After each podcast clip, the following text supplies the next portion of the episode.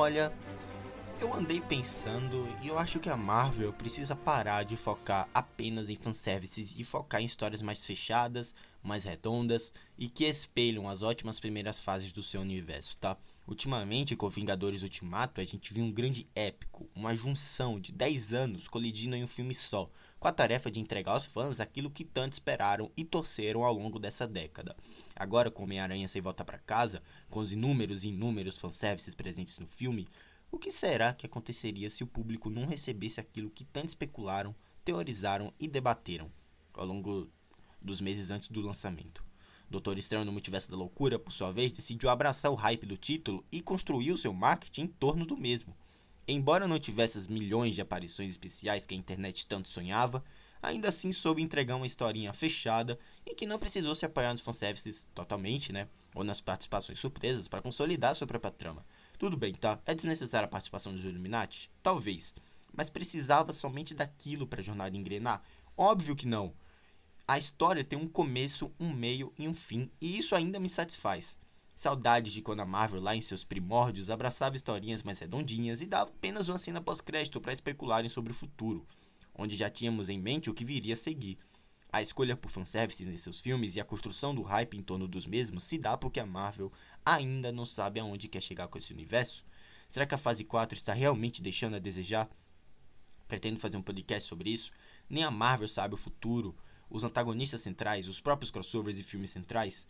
Olha, bom, são tantas perguntas que discutiremos em próximos podcasts, mas olha, precisamos parar de julgar um filme só por ele ter só para ele não ter uma participação X ou Y, uma aparição de X ou Y, sabe? Um filme precisa se consolidar por si só e o fanservice tem que vir como apenas a ponta de um enorme iceberg, de um enorme presente aos fãs, você entende? Enfim, fica aqui a minha discussão e peço para guardar os próximos podcasts sobre a decepcionante fase 4 da Marvel. Será que é decepcionante mesmo? Eu tô fazendo aqui um. que eu andei pensando muito, andei.